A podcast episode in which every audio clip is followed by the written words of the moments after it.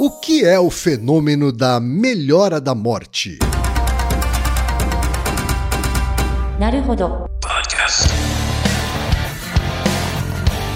Bem-vindo ao Naruhodô, podcast para quem tem fome de aprender. Eu sou Ken Fujioka. Eu sou Altair de Souza. E hoje é dia de quê?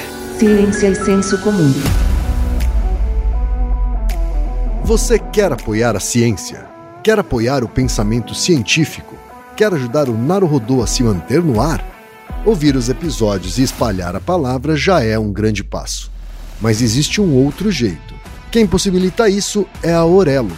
Você escolhe um valor de contribuição mensal e tem acesso a conteúdos exclusivos, conteúdos antecipados e vantagens especiais. Além disso, você pode ter acesso ao nosso grupo fechado no Telegram e conversar comigo, com Altair e com outros apoiadores. Toda vez que você ouvir ou fizer download de um episódio pelo Orelo, vai também estar pingando uns trocadinhos para o nosso projeto. Combinado?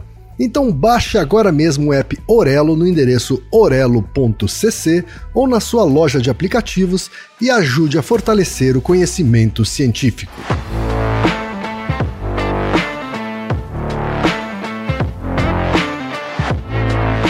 E chegamos ao momento Alura. Querido ouvinte, querido ouvinte.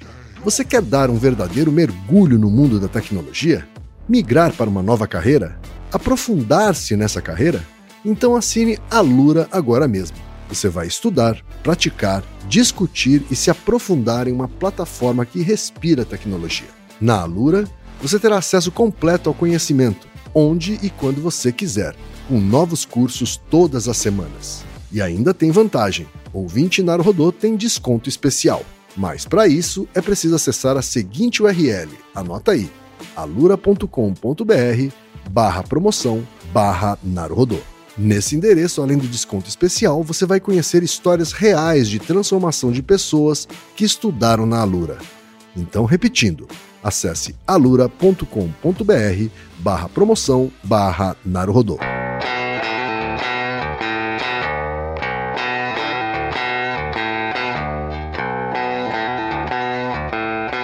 Altaí, temos pergunta de ouvintes, Altaí. Sim, vários ouvintes, aliás, ao longo desses anos.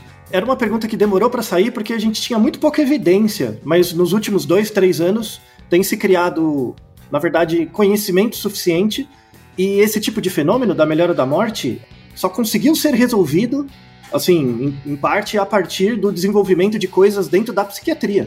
E, inclusive, esse fenômeno serve para explicar muitas coisas ligadas a uma infinidade de doenças mentais. Então, além, além de curioso, espero que esse episódio seja informativo. É verdade, Altair. E você sabe de quem veio o primeiro e-mail, Altair, sobre esse tema? De quem? É talvez da nossa ouvinte mais veterana que escreveu pra gente, a Maria Helena Vasconcelos Pelegrim, que tem 71 anos, é professora aposentada e hoje se dedica quase exclusivamente ao bonsai. Ela é natural de Vitória, no Espírito Santo, e radicada em Atibaia, São Paulo. Olha só, palmas para Maria Helena! Isso, que honra! E ela começa assim, e-mail, tá aí. Com o avançar da idade e tendo diversos amigos e familiares que já vieram a falecer, fato comum em minha idade, faz parte, uma dúvida que sempre me ocorre é a seguinte: existe a tal melhora da morte? Já pude presenciar casos em que uma pessoa internada e gravemente enferma parecia ter uma melhora em seu estado de saúde. Aí a família vibrava e comemorava a melhora do ente querido, e então, catapumba! O doente vem a falecer, deixando todos, antes esperançosos, terrivelmente entristecidos. Tive conhecimento de casos em que a pessoa chegava a ter alta dos cuidados médicos e ia para casa, somente para estar entre os seus no momento final. Afinal, trata-se de uma grande coincidência ou uma sabedoria dos antigos, assim como a que vos fala, que tem um certo fundo de realidade. Como a ciência explica isso? Perdoem pelo e-mail tão longo, gosto muito do programa que me foi apresentado pela minha nora, episódio sobre as plantas serem inteligentes, até hoje o meu favorito, e posso dizer que, como entusiasta de um bom rádio, descobrir o programa e poder aprender com ele foi uma das melhores coisas que me aconteceu. Ô Maria Helena, que bom ouvir, que bom, na verdade, ler essa sua mensagem. De A fato. gente agradece muito sua audiência e sua pergunta. Muito obrigado. É, muito obrigado. Mas não é só a Maria Helena não que está com dúvidas sobre esse tema. Temos também o Ragal Muniz, que é publicitário e mora em Dubai, mas é carioca. Olha só, estamos internacionais hoje, Zaltei. Ó, que beleza. E ele diz o seguinte: já perdi todos os meus avós e outros membros da família, também já mais idosos, e todos passaram por um processo similar de grande melhora dias antes de partirem. Com o tempo, fui percebendo que esse fenômeno seria o sinal de que viriam a falecer em breve. Imagino que seja algo relacionado a algum excesso de hormônio no corpo, no qual, ao mesmo tempo que trazem grandes melhoras imediatas, podem, de certa forma, cansar o organismo frágil e assim levar ao óbito. Nas minhas observações, sempre noto isso com idosos em leito de morte. Há evidências desse fenômeno em pessoas de outras faixas etárias? Temos também o e-mail do Daniel Favier Vernizes. Tem que, espero que eu tenha falado certo seu nome, Daniel. Ele é advogado de Campinas, São Paulo. Ele diz o seguinte: Queridos Ken, Altair e Reginaldo, antes de mais nada, parabéns pelo excelente trabalho. Eu acompanho a divulgação científica há anos, porém o Naruhodô é um ato de resistência em tempos de tanto obscurantismo e negacionismo. Obrigado, Daniel. Obrigado. Desde que me entendo por gente e que me recordo de ter que lidar com o tema morte, ouço falar sobre a pessoa necessitar de forças, entre aspas, para morrer, ou então da clássica melhora pré-morte. Me recordo de várias situações de pessoas próximas que se encontravam internadas e que, pouco antes de falecerem, tiveram uma expressiva melhora em seu quadro de saúde. Algumas vezes ouço isso ser justificado com o fato de que a pessoa estava se resguardando para se despedir de alguém especificamente, e após esse encontro ela pôde partir. Ou mesmo de que se tratava de uma última força necessária para poder enfim se entregar. Sendo assim, gostaria de saber o que a ciência tem a dizer a respeito desse tema. E finalmente temos o e-mail da Sofia Reuscher. Espero que eu tenha falado seu nome corretamente também, Sofia. Ouço o podcast de vocês com meu namorado já há algum tempo e acabou de me ocorrer um assunto legal. A melhora da morte realmente existe? Em 2019, vivi essa experiência com meu pai, que faleceu de câncer, e acabei de ver Paulo Gustavo vivendo o mesmo em relação à Covid-19, apresentando uma melhora no final de semana e depois vindo a óbito. Na época, com meu pai internado há meses, medicado e com o câncer tomando conta de todo o corpo, uma semana antes de falecer, ele teve um momento de lucidez no qual reconheceu a todos nós, a mãe dele e até um ex-namorado meu que visitava ele no hospital naquele momento. Foi insano. Conversou e se comportou como se nada tivesse acontecendo. Vocês acham muito pesado falar sobre isso? Para nós acabou sendo um momento importante de preparação e tempo para nos despedirmos. Certamente não é a melhor abordagem, mas acabei achando um assunto interessante. Vocês são maravilhosos, obrigada por tantos ensinamentos. Maravilhosos são nossos ouvintes e, e as nossas ouvintes, não é isso, Altair? Sim, ótimos e-mails nesse episódio, né? Não é? Olha só, tá. Ô, ô, Sofia, eu acho que não existe um jeito certo, uma abordagem certa para falar sobre esse tema, né? Acho que o importante é a gente falar sobre o tema e até elaborar sobre ele, não é? Isso.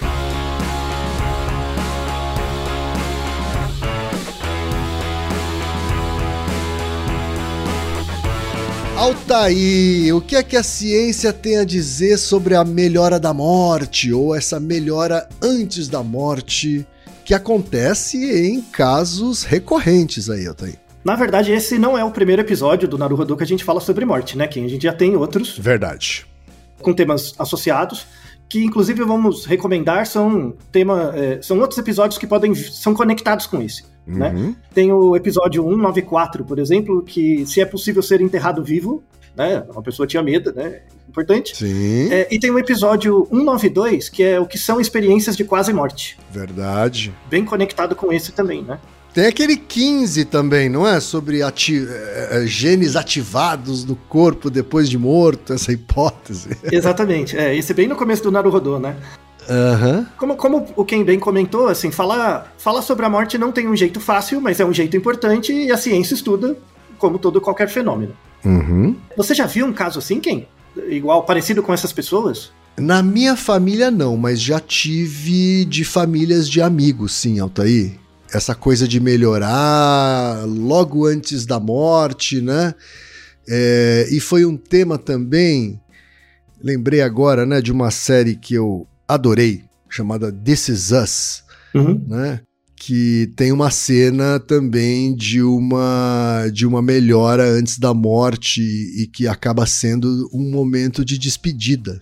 Então, assim, desculpa ah, as pessoas muito religiosas, mas assim, existe uma explicação fisiológica bem determinada para isso.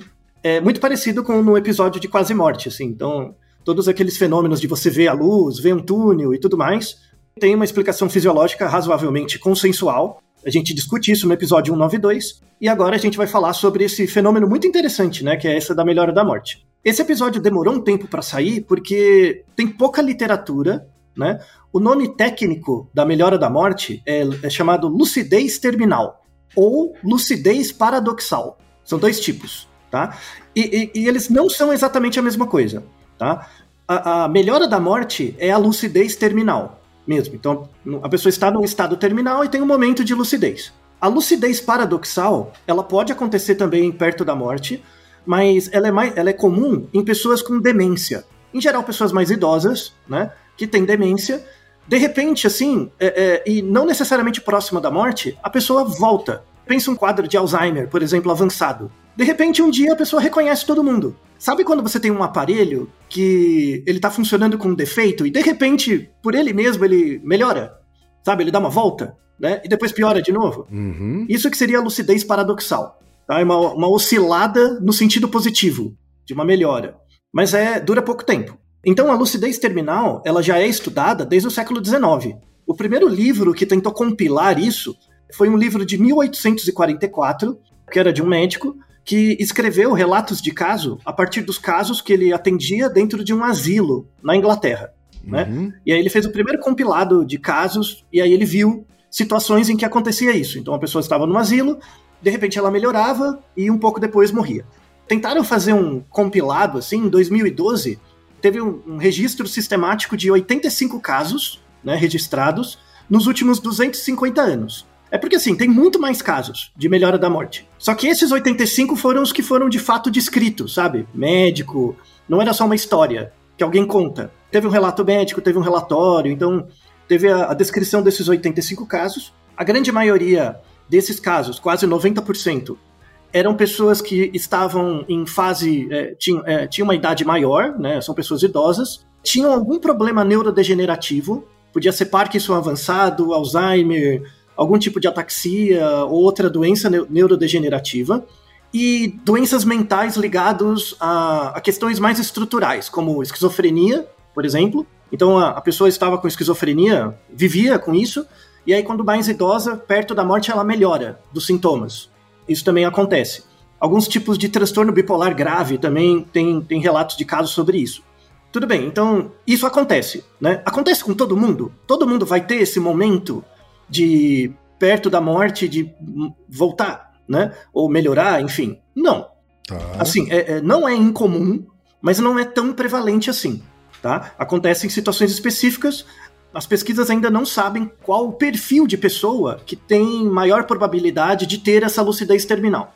né? Mas acontece com alguma frequência, com certeza alguém já ouviu falar ou já viu algum caso. O interessante disso é que é um, é um fenômeno fisiológico. De novo, as pessoas podem ter as crenças que quiserem, mas você não precisa crer na, na existência de uma entidade transcendente para explicar esse fenômeno. As pessoas podem acreditar mesmo assim, nenhum problema. Isso só não é uma causa formal, tá? Tem as quatro causas, assim como tudo, da melhora da morte. Então, isso tem a ver com a maneira como o nosso cérebro funciona.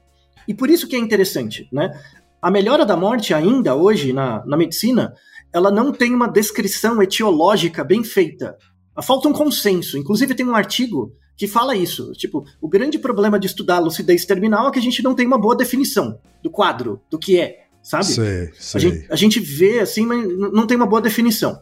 Uma primeira barreira seria isso. Outra coisa, que, que aí é, é, são os artigos mais recentes, e por isso que esse episódio saiu agora, é que fenômenos como a lucidez terminal, por exemplo, são fenômenos que ajudam a gente rever a questão da doença mental. É muito interessante, assim, é, é, tem trabalhos na área de geriatria e mesmo psiquiatria que atacam essa questão. Vamos começar com o mecanismo. Por que, que acontece a melhora da morte? Né? Tem ah, nossas quatro causas. Vamos pensar primeiro em causas formais. Causa material, assim, não tem um gene relacionado com a melhora da morte. Se você tiver esse gene, você vai ter. Não, não é assim. Uh, gene é muito pouco relacionado. Mas a causa formal, ligada à estrutura do cérebro, é muito importante. O que, que acontece? Então, imagine uma pessoa já bem, bem doente, né? É, seja internada há pouco ou muito tempo.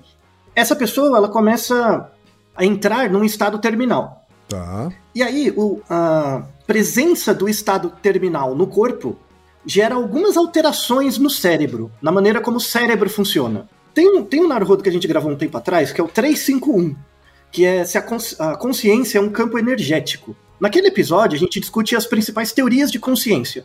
E tem uma delas, né, que é uma mais, mais recente, bem interessante, que fala assim que a consciência tem dois atributos, que é a plasticidade do cérebro e a capacidade do organismo de aprender. Então, no episódio, eu dei até o exemplo do termostato. Quando você usa um termostato e coloca lá, por exemplo, 40 graus, quando chega em 40 graus ele desliga, certo? Esse é o objetivo do termostato. Só que o termostato, apesar de ele ter essa função, ele não sabe se está quente ou frio. O, ter o, termostato em si, ele não julga a capacidade que ele tem de detectar a, o calor, né, ou a temperatura. Uhum. O que, que seria a consciência, então? A consciência é o termostato, a gente tem um termostato na nossa cabeça que separa quente e frio, isso é necessário para a consciência, mas não é suficiente. O que, que falta? Falta um ser que olha essa informação além de produzi-la. O termostato ele só produz a informação, mas ele não reflete sobre isso. A gente, né, nós temos consciência por quê? Porque a gente tem um termostato, que é a capacidade de coletar os dados do ambiente, mas a gente tem um sistema que observa essa informação e aprende com ela. E aí você diz, está quente ou está frio. Uhum. Né? O termostato não diz se está quente ou frio. Mas um termostato dentro de um organismo que se auto-observa ele tem essa, ele usa essa informação para se autorregular e aí tomar decisões. Tá? Então isso seria basicamente a consciência. Uhum. Na ideia da morte, da melhora da morte, quando você está num estado terminal, o seu cérebro continua com o termostato. Ele continua registrando informações. Só que onde que está o problema? Nessa autoobservação. Essa autoobservação está comprometida. Hum. Seja por, por conta de uma doença neurodegenerativa, seja por causa de coma, né, um estado eh, alterado, enfim, alguma coisa assim. No entanto, quando você está se aproximando da morte em si, é bem o que um, dos ouvintes comentou. Parece que tem um, uma tentativa final do cérebro de dar um burst, sabe? Uhum. E, e, a hipótese é que quando, quando o corpo está muito comprometido, o cérebro nota isso como uma fonte de estresse. Não, não estresse assim, o estresse comportamental, mas estresse biológico. Tipo, o cérebro fica. Tem alguma coisa acontecendo. Tá, tá muito ruim, vamos fazer alguma coisa. Certo. Né? Então ele tem um mecanismo de. Um mecanismo de emergência, vai. E esse mecanismo de emergência acontece no cérebro inteiro e é por isso que, entre aspas, a pessoa melhora. Né? Ela, ela retoma a consciência, ela retoma atividades. É muito interessante as descrições. Então, a, a, o paciente está, às vezes, entubado, coma, alguma coisa assim. De um dia para o outro, ele abre o olho, melhora, ele senta na cama, ele começa a ter vontade de ligar para as pessoas, ele começa a entrar em contato e perguntar pelas pessoas, lembra de tudo, uhum. né? E isso dura algum tempo.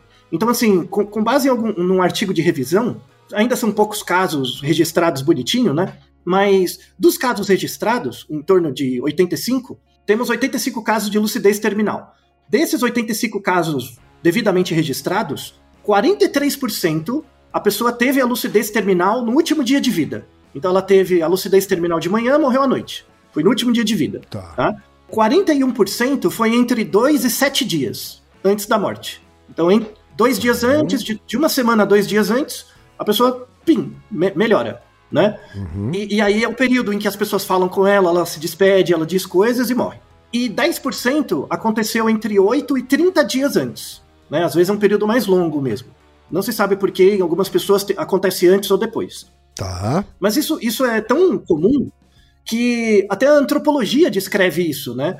Então, assim, como é um fenômeno que acontece, a, a, a, cultura usa isso. Então, a gente tem várias descrições, bonitas até, de você se reconciliar com você mesmo, né? De reconciliar com as pessoas. das pessoas falarem coisas para você e você falar. Então acaba, mesmo não sendo por causa disso, esse fenômeno da melhora da morte, para alguns contextos, algumas famílias, é uma possibilidade de redenção. Tem, tem um trabalho descritivo sobre isso que mostra que famílias em que o, o ente faleceu, né, e faleceu é, antes da morte, teve a melhora da morte, teve esse fenômeno, o luto foi muito melhor. Uhum. Sabe? O, o, o, luto das pessoas pela perda foi muito melhor. Assim, teve uma, uma possibilidade, uma estratégia de enfrentamento melhor. Só que, assim, será que é possível eu, com uma pessoa em estado terminal, eu dou um remédio para ela fazer isso, para ter melhora da morte? Não dá. Não é assim, tá? tá então é, é tá. assim, eu, eu pessoalmente considero uma sorte.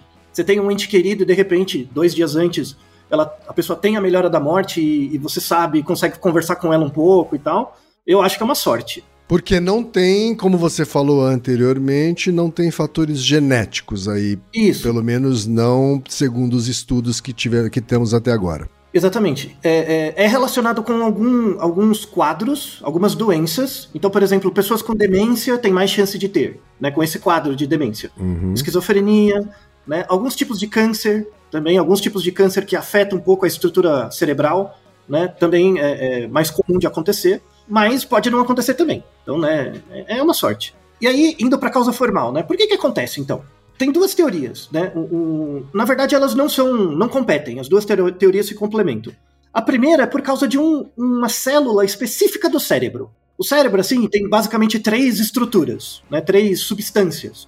Tem a substância é, branca, a substância cinzenta, que é onde ficam os núcleos dos neurônios, a substância branca, que são os axônios dos neurônios, e a maior parte do cérebro é feita de um tecido que chama glia. Glia. G-L-I-A.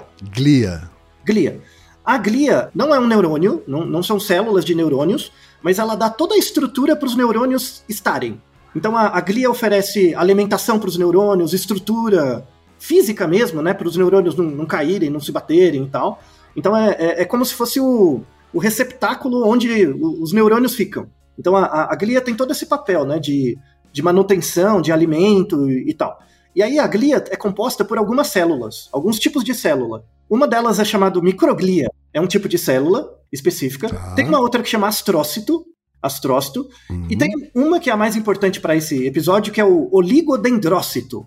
Oligodendrócito. Isso, essa é uma célula muito importante. Então, assim, você tem os neurônios, é, é, é, que as pessoas veem os neurônios como os heróis do cérebro, né? Porque eles que transmitem as informações, libera neurotransmissor e tudo mais, né? Mas tem que ter uma equipe de suporte. A equipe de suporte, os contra-regras do, dos neurônios, são essas células da glia. Se não tiver astrócito, o neurônio não funciona direito. Se não tiver a microglia, não funciona. E se não tiver o oligodendrócito, também não. É um trabalho em equipe que acontece então no cérebro, é isso? Isso, é, é o suporte. Tem que ter o suporte, né? Uhum. O oligodendrócito, ele é muito importante porque ele gera as bainhas de mielina do neurônio. O neurônio tem um axônio e pelo axônio é conduzido o pulso elétrico né, da, a, da informação neural. Para esse pulso elétrico caminhar com mais rapidez e mais velocidade, você tem que criar uma camada isolante né, em torno desse fio, entre aspas. Tá? Então, por exemplo, se você pega um fio desencapado, fio, fio de. Fio cobre. de casa. É, um fio de cobre. Desencapado, ele transmite eletricidade, mas ele perde muito. Ele perde muitos elétrons por ar, pro ar. Então a transmissão não é tão eficiente. Por isso que você encapa ele. Você coloca uma capa de plástico, não só para ele, para você não tomar choque, né, uhum. né para não dar curto, mas também para facilitar a transmissão por dentro, né, dos, dos elétrons. No nosso cérebro a gente tem algo parecido, que é a bainha de mielina.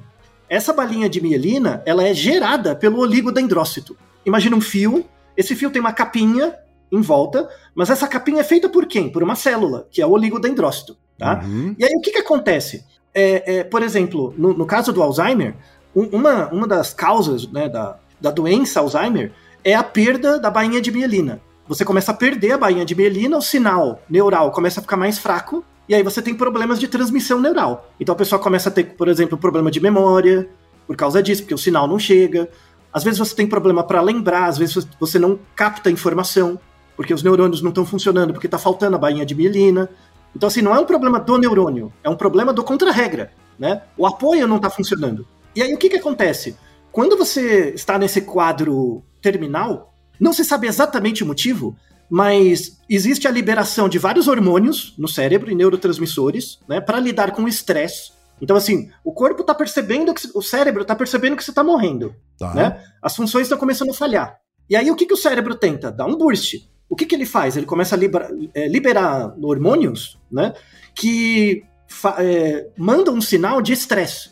Oh, tá acontecendo alguma coisa, estamos estressados, vamos fazer alguma coisa. Né? Uhum. Um, um desses hormônios é a corticotropina. Corticotropina é um, um hormônio do estresse. É muito relacionado quando você está estressado mesmo, né? Assim, é, não, não é estressado comportamentalmente. Sim. Você está é, você tá fisicamente estressado. Então, por exemplo, quando você está com uma infecção, você está doente, com essa sensação de mal-estar, de doença, para o seu cérebro é como se fosse estresse, né? Ah, então tem alguma coisa acontecendo, sabe? Você fica em É uma alerta. coisa, uma, uma, um contexto uh, uh, uh, fora do comum. Assim, Isso, né? é uma perda de homeostase, sabe? Tem alguma coisa estranha. Uhum. Então você fica alerta. O cérebro fica alerta, né? Então tem essa a, liberta, a liberação da corticotropina, né? Que é um, um peptídeo, né? Um hormônio. Esse hormônio, ele faz parte de várias áreas do cérebro, mas principalmente do eixo HPA, da adrenal, e ela é secretada pelo hipotálamo. Então, uma coisa importante, já para começar a responder, existe duas coisas que acontecem no cérebro que gera a melhora da morte. Uma é a ação do oligodendrócito e a outra é o hipotálamo. É especificamente essa área do cérebro, o hipotálamo, porque ele libera a corticotropina. Então imagina, você está morrendo, aí o cérebro quer reagir. Ele libera, né, o hipotálamo libera a corticotropina, essa corticotropina ativa os oligodendrócitos. Tá. Né? E aí o oligodendrócito ele começa a tentar produzir mais mielina sabe? Uhum. E aí o que, que acontece? Por um período curto de tempo, você começa a melhorar a conectividade dos neurônios. E aí é por isso que a pessoa volta. Principalmente em caso de demência. Uhum. Sabe? Ela volta um uhum. pouco. Ela melhora um pouco, assim, ela lembra das pessoas, sabe? Sabe, é, é, eu lembro muito com, com. Sabe quando você puxa o afogador do carro? É que agora os carros não têm afogador, né? A gente que é velho, né? É, então, os é carros carburados, né? Carro carburado, pega um Fusca, uma Brasília velha, variante. Né? Uhum. Você tem que ir lá, é, quando não tá ligando, principalmente a, o carro a álcool, né, aquela coisa toda, tinha que deixar meia hora esquentando, uhum. né? aí você tinha que ligar o afogador. Né? O afogador dá uma regulada ali no carburador para o carro pegar, né?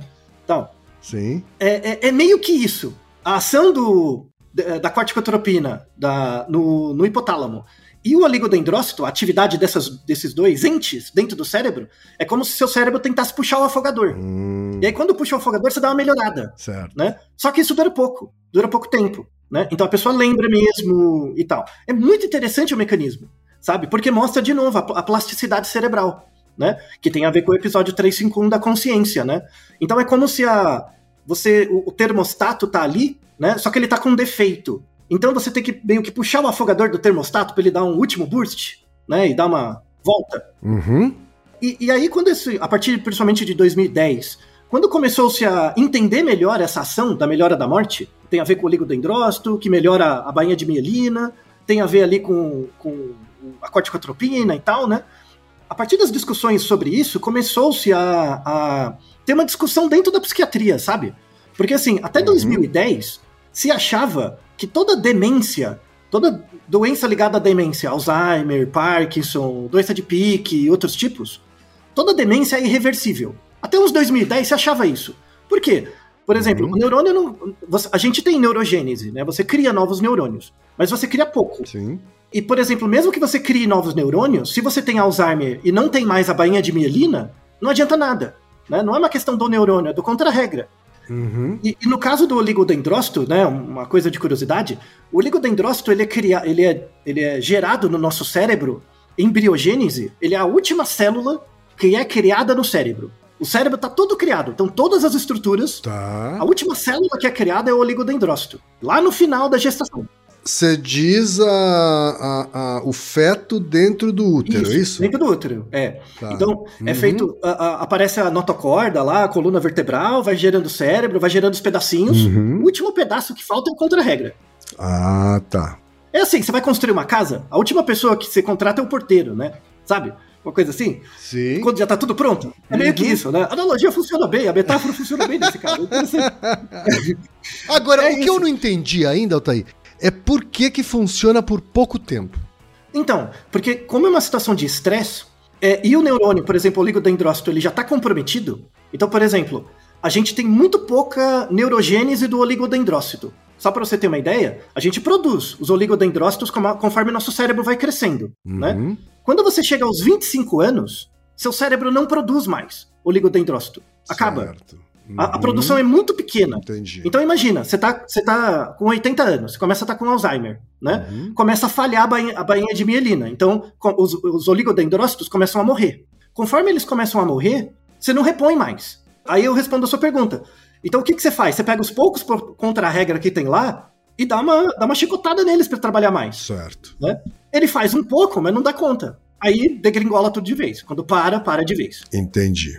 Por isso você não pode andar com o carro sempre afogado, né? Porque chega uma hora que ele pifa. Uhum. Não dá conta. Uhum. Tá? Então é essa a ideia, né? Um boost final, sabe? Para ver se dá uma, uma resolvida. Mas não dá. Um mecanismo fisiológico, né? Faz parte. Certo. Mas é muito interessante. Porque o- o- os psiquiatras, os neu- neurologistas que veem essa questão, começaram a pensar, poxa, até 2010 a gente achava que toda doença neurodegenerativa, porque as células do cérebro têm, apesar da plasticidade, elas têm muita dificuldade de se regenerar ou de serem criadas, diferentemente de célula da pele, do pulmão, assim, né? A capacidade de reprodução não é tão grande. Então, é- é, essas doenças neurodegenerativas, na verdade, elas não voltam. Você perde função e você vai perdendo Uhum. função, Uhum. né? Ah, tá bom. Aí, o fenômeno da melhora da morte fizeram o fez o povo repensar isso um pouco, sabe? Será que é reversível? Né? Será que tem jeito de reverter? Né? É- é- Esse fenômeno ajuda a gente a entender como criar esse afogador, sabe, externamente, né? Não, não ser o último recurso do cérebro. E aí começou a aparecer muita pesquisa sobre isso, sabe? E é muito interessante, porque tem uma linha moderna agora na, na neurologia e na psiquiatria com uma nova forma de ler o DSM, que é o Compêndio de Transtornos Mentais, né? É o mesmo livro. O DSM, agora o DSM-5, é o mesmo livro, só que os- o, o profissional, o médico, começou a ler ele diferente. Começou a usar a informação do livro diferente. E é muito interessante a discussão sobre isso. Por exemplo, eu lembro de um episódio, que é, acho que o nosso episódio sobre suicídio, você falou de um livro que você gosta muito, né? Que é o Encontro Marcado, Sim, certo? sim, Então, é, você leu esse livro mais de uma vez, né? sim, Então, sabe quando você lê, sei lá, quando você era adolescente, depois você lê adulto? sim. É o mesmo livro, mas você tá diferente, Exato, né? exato. Então, é isso que tem acontecido com o DSM. Os médicos estão se formando de forma diferente e eles estão lendo esse livro diferente. Tá. Então, por exemplo, nos anos 80, a, a leitura do DSM era chamada leitura construtivista. O que, que é uma leitura construtivista? Por exemplo, ah, tem uma lista de 10 sintomas. Se você tiver oito deles, você tem a doença. Hum. Sabe, uma coisa classificatória? Uhum, uhum. né? Eu quero fazer um paralelo com a sua área, até com a, com a área de publicidade. O que, que seria uma visão construtivista da publicidade? Segmentação de mercado, sabe? Então, você pega toda pessoa que compra o produto A e B, A, B, C, faz parte desse grupo, sabe? Você segmenta o produto com base em regras muito duras, sabe? Fixas. Uhum. Então, é uma série de perguntas sim ou não. Você tem tal coisa, sim ou não? Tem tal coisa, sim ou não? Se você tiver mais do que tantos sims, você tem a doença. Esse, esse é o jeito classificatório, assim, né? Na- na- o jeito construtivista. O jeito construtivista na medicina funciona em várias áreas da medicina. Na psiquiatria que não é tão bom. Porque a doença mental não é assim, né? Não é tão sim e não, né? Uhum. É- é- essa é a primeira visão. Depois surgiu uma outra visão da, do DSM, que é a diag- diagnóstica. Visão diagnóstica. Que é a seguinte: as doenças, na verdade, elas são classes latentes dentre os sintomas. Então, é uma outra abordagem. Vamos, pensar no, no viés da publicidade. Então, assim, eu não vou. Eu não vou fazer perguntas para você, quem, para saber se você é o consumidor da marca X, né? Eu, eu te faço perguntas que a resposta é sim ou não. Se você responder sim para mais de três perguntas, você é o consumidor da marca tal. Esse é o jeito construtivista. Uhum. O jeito diagnóstico é o seguinte: eu pego um monte de gente, cada uma delas compra produtos, certo? Sim. Então, imagina um banco de dados, um Excel, em que na linha você tem o nome das pessoas e na coluna você tem o os produtos que elas compram, Tá. tá? Então, quando você olha para aquela, pra aquela tabela, você não vê nada, você só vê os números, né? Mas lá dentro existem padrões, tem tipos ali dentro. Então você vai olhar para muitos sintomas, muitas, muitos sintomas diferentes e tentar caçar padrões ali dentro. Na área de publicidade, administração, eles chamam isso de data mining, Uhum. mineração de dados, para descobrir padrões. Na psiquiatria, é um tipo data mining, né? Mas chama análise de classe latente, uma técnica que faz isso. Então, eu vejo muitos dados de várias pessoas. Ali dentro existem os tipos, as doenças, estão ali dentro. O que eu preciso é fazer, inventar um algoritmo para captar. Tudo bem, Kim? Tá fazendo sentido? Ok. Esse é o jeito diagnóstico. O jeito diagnóstico durou até os anos 2000, mais ou menos. Depois do 2000 apareceu o, a visão dimensional de analisar o DSM, a visão dimensional. Aí o que, que seria a visão dimensional? É, a doença mental, ela não é sim e não. Né? Ela não é ter, tem e não tem. Uhum. Ela é uma gradação. Certo. Né? É um... quer, ver, quer ver um exemplo bom disso? A discussão sobre autismo, por Uhum, exemplo. uhum. No passado, anos 90, autismo era tem ou não. Né? Certo. Tipo, é- era uma lista de coisas. Se você tinha essas coisas, você tinha autismo. Pronto, Uhum. sim ou não. Depois o- o- apareceu a questão do diagnóstico, né? a visão diagnóstica. Não. Então, é- é, autismo, na verdade, não é uma coisa tão estereotipada. Ge- é, só era diagnosticado nos anos 90 coisas muito graves, Uhum. né? Um caso mais grave. O diagnóstico é quando você pega vários sintomas de várias pessoas e começa a ver nuances. Mas essas nuances ainda são categóricas. Então, eu vou olhar mais nuances, eu vou aumentar o espectro de sintomas, mas ainda vou dizer que você é autista ou não. É binário Certo. ainda, Sim, tá? sim. Jeito diagnóstico, Uhum. tá? Tanto é que existia, né? Foi, foi o, graças ao método diagnóstico que surgiu o autismo e o Asperger. Lembra o Asperger, que era o Sim, leve? Sim. vem dessa herança diagnóstica. O, o método dimensional, que é depois dos anos 2000, é você transformar num traço. Daí surgiu o traço autista, sabe? Que é um contínuo, Uhum. né? Aí surgiu uma discussão maior. Aí acabou o, o Asperger, e aí o autismo virou um traço. E ele deixou meio de ser uma doença e virou uma condição. Exatamente porque virou uma variável contínua. E aí Né? veio a Então, ideia de espectro, é isso? Exatamente. Então, o espectro é- é, veio de uma leitura dimensional do DSM, por exemplo. E, de novo, não, não é o livro. Não é que o livro mudou, é que a pessoa mudou. O, o profissional Uhum. mudou. Uhum. Muito interessante, né? É que só- isso começou nos anos 2000. Mas isso ficou popular na boca do povo só depois de 2010. Então acontece na literatura uma década antes para depois as pessoas se identificarem. Eu faço parte do espectro, sabe? Então toda a questão social tem uma pesquisa muito grande antes. A- agora, depois de 2012, tem uma nova versão, uma nova leitura, um novo tipo de profissional lendo isso, que é o jeito causal de, da- de entender a doença mental. Então, começou com construtivista, foi pro diagnóstico, foi pro dimensional e agora é o causal. O que, que seria o causal? Então, tudo bem, a- as doenças mentais são espectros, são gradações, Certo. beleza, são variáveis contínuas. Não são tipos, são traços. Uhum. Lembra da Naruto de personalidade? Sim. né? É, é, não existe tipo de personalidade, tem traço. Então surgem esses traços. Só que você ter o traço não é suficiente. Então, por exemplo, isso vale também para o nosso Naruhodo sobre personalidade, a analogia é a mesma. E também o episódio 90 sobre inteligência. Né? Quando você pensa em inteligência, inteligência não é um grau, Sim. não é uma gradação, né? é uma variável contínua. Né? E essa variável contínua, a inteligência, não é composta de várias competências. Sim. Então, quando eu vou avaliar sua inteligência, eu avalio sua habilidade verbal, sua habilidade matemática, sua habilidade de leitura, processamento, enfim. Então, eu tenho todos esses atributos. Esses atributos são contínuos, tudo bem? Igual uma doença, é contínuo. Eu junto eles e crio uma- um fator, que é o fator de inteligência, que é contínuo também. Uhum. Tá? Esse seria o método dimensional de entender a doença mental, que é um espectro e, e tem muitas variações. Tá? O que, que seria o jeito causal? O jeito causal é, é, por exemplo, quando eu penso em inteligência, eu paro de dizer que você é inteligente, Kim. Eu começo a dizer que você está inteligente, mas não que você é. Né? Certo. Então, sabe o personagem de RPG? Sabe o personagem de RPG que ele tem força, destreza, coisas do tipo? Ele não tem pontinhos. Uhum, Tem um. vários atributos, né? Isso. E cada atributo tem uns pontinhos, não é? Uhum. Que você distribui. Sim. Quando você mostra esses atributos, os atributos são os mesmos. Só que conforme você vai jogando com um personagem, ele não vai ganhando e perdendo atributos em função do que acontece no ambiente. Sim, perfeito. Então, ele nasce, ele nasce com os atributos, só que a, a dimensionalidade desses atributos, o- o- a gradação entre eles, vai mudando ao longo do tempo. Isso é um método causal.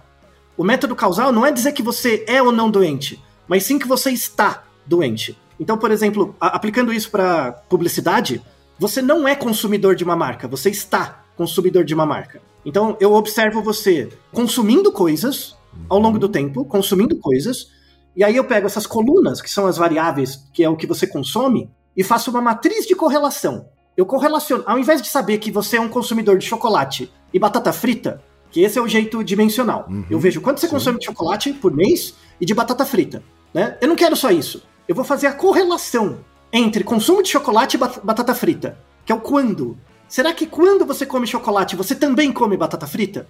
Uhum, Entende? Uhum. Então, o método causal, que é o mais moderno hoje, de entender a doença mental, ela é composta dos sintomas e da matriz de correlação entre eles. É uma matriz de correlação entre os sintomas. Então, não basta você ter o sintoma. Eu tenho que ver a relação desse sintoma com os outros, ao longo do tempo. E é por isso que você não é doente. Você não tem, sei lá, depressão. Você está deprimido. Depressão é um traço presente em todo mundo. Uhum. Né? Só que num certo período da sua vida, a correlação entre os sintomas foi de um certo jeito, de uma certa conformidade, que é relacionada com a doença mental.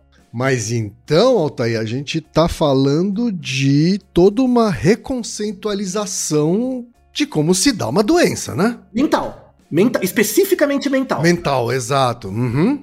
Exato. Então, porque o, o, jeito construtivista de entender a doença, que é você tem os sintomas, tá aqui o remédio, vai para casa, uhum. funciona em outras áreas. Ortopedia funciona. Você quebrou a perna, o cara olha, é, quebrou a perna do jeito A, B, C, eu vou ter a, a, a conduta A, B, C. Acabou. Certo. Né?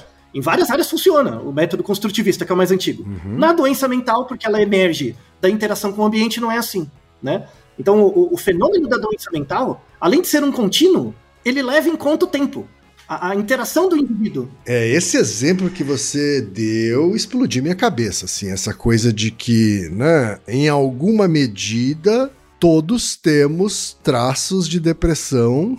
Né? E tudo, qualquer coisa, depressão, ansiedade, autismo, Exato, tudo, tudo. ansiedade, autismo. Qualquer coisa. Né? É, é, o que varia é o grau disso naquele momento, não é?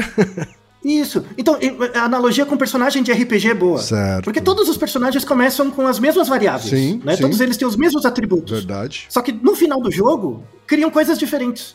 Né? Por conta da interação com as aventuras que você fez, uhum. as suas reações frente a essas aventuras, né? E o quanto, quando você ganha uma luta, você não ganha pontinhos de experiência? Sim. Onde você escolhe alocar os pontinhos? Isso é uma decisão sua. Uhum. É uma decisão do indivíduo. Verdade. Né? Muito interessante. Essa. É, ela é mais complexa né? Ela demanda uma observação contínua da pessoa, uhum, né? Uhum. Então, assim, é, é, você não vai no médico e toma um remédio e vai para casa. Não é, não é igual tratar uma gastrite, sabe? Ou, sei lá, tomar um antiácido. Quando você pensa na doença mental, você tem que desenvolver na pessoa um método para ela se observar e se automonitorar e te ajudar, você como clínico, a ajudá-la, uhum. né? Então, quando a pessoa aprende a se auto-observar, ela aprende a perceber o jogador de RPG que ela é, né? E os atributos. E aí, tendo um profissional da saúde que acompanhe, ela pode fazer uma melhor redistribuição dos pontinhos de experiência dela. Olha que uhum. bonito, né? Tá vendo? Ser nerdola serviu pra alguma coisa uma vez na vida, não é verdade? a, a, a, galera, a galera RPGera do, do, do ouvinte do Naruhodô vai vibrar, é. hein? Pois é, é uma analogia boa uhum. mesmo, né? E, e toda, toda essa explicação, o que, que tem a ver com a melhora da morte? Porque a melhora da morte é isso, sabe? Ela, ela é um fenômeno estocástico né? Ela é um fenômeno que acontece ao longo do tempo, uhum. a partir da interação, da correlação de várias variáveis Sim. do cérebro. Uhum. Então, existem várias variáveis, né? várias substâncias, várias coisas dentro do cérebro acontecendo.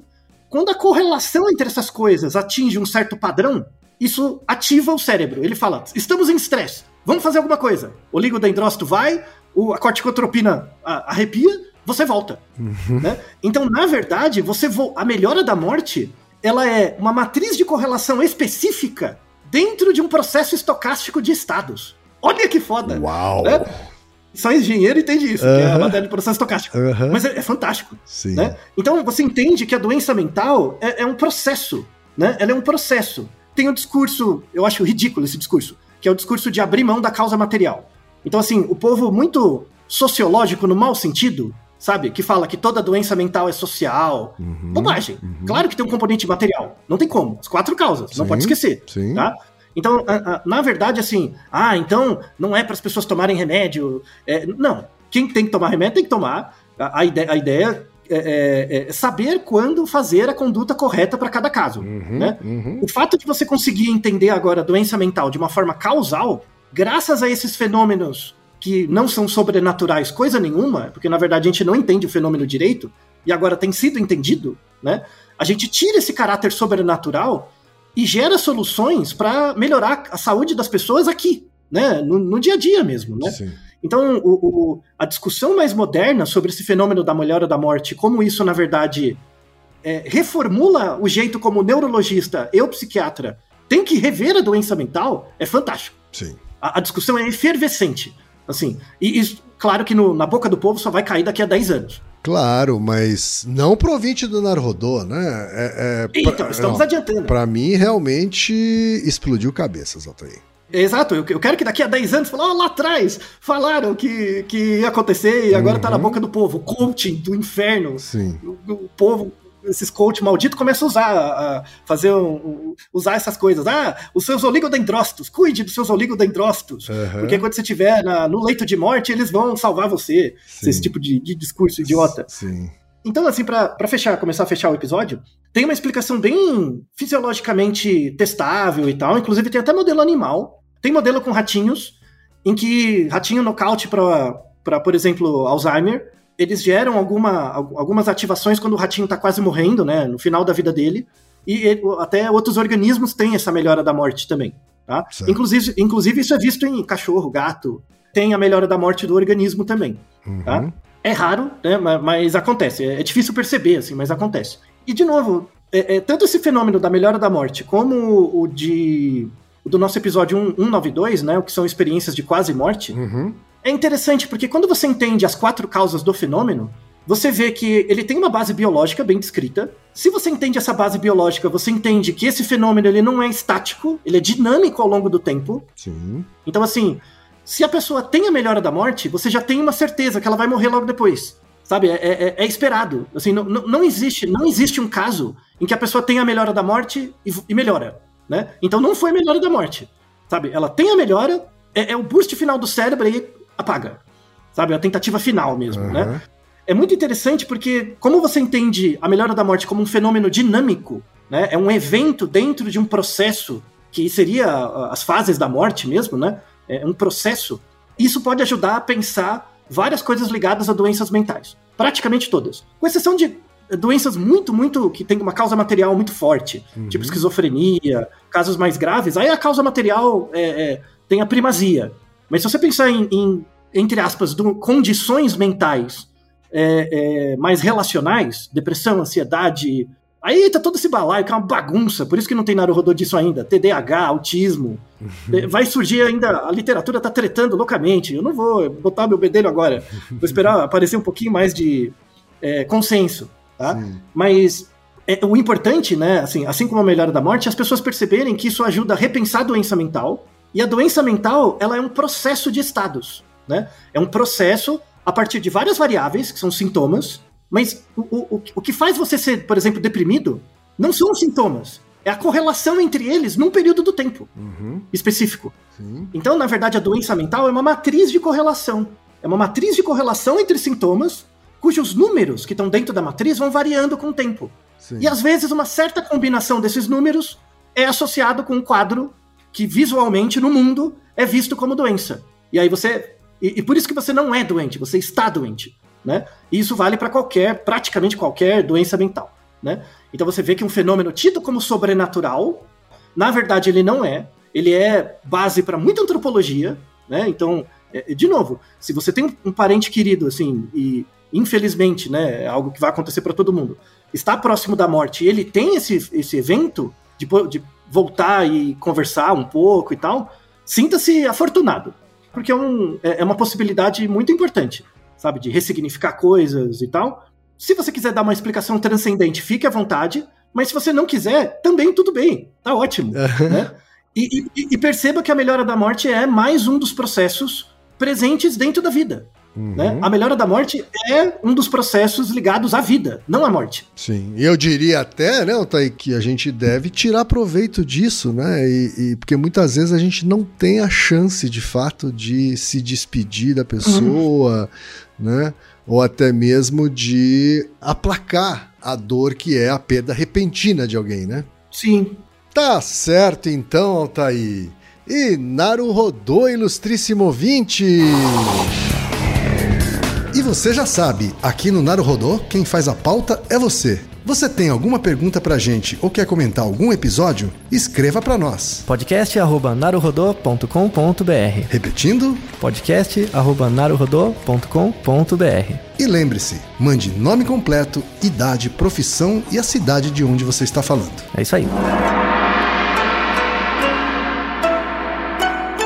な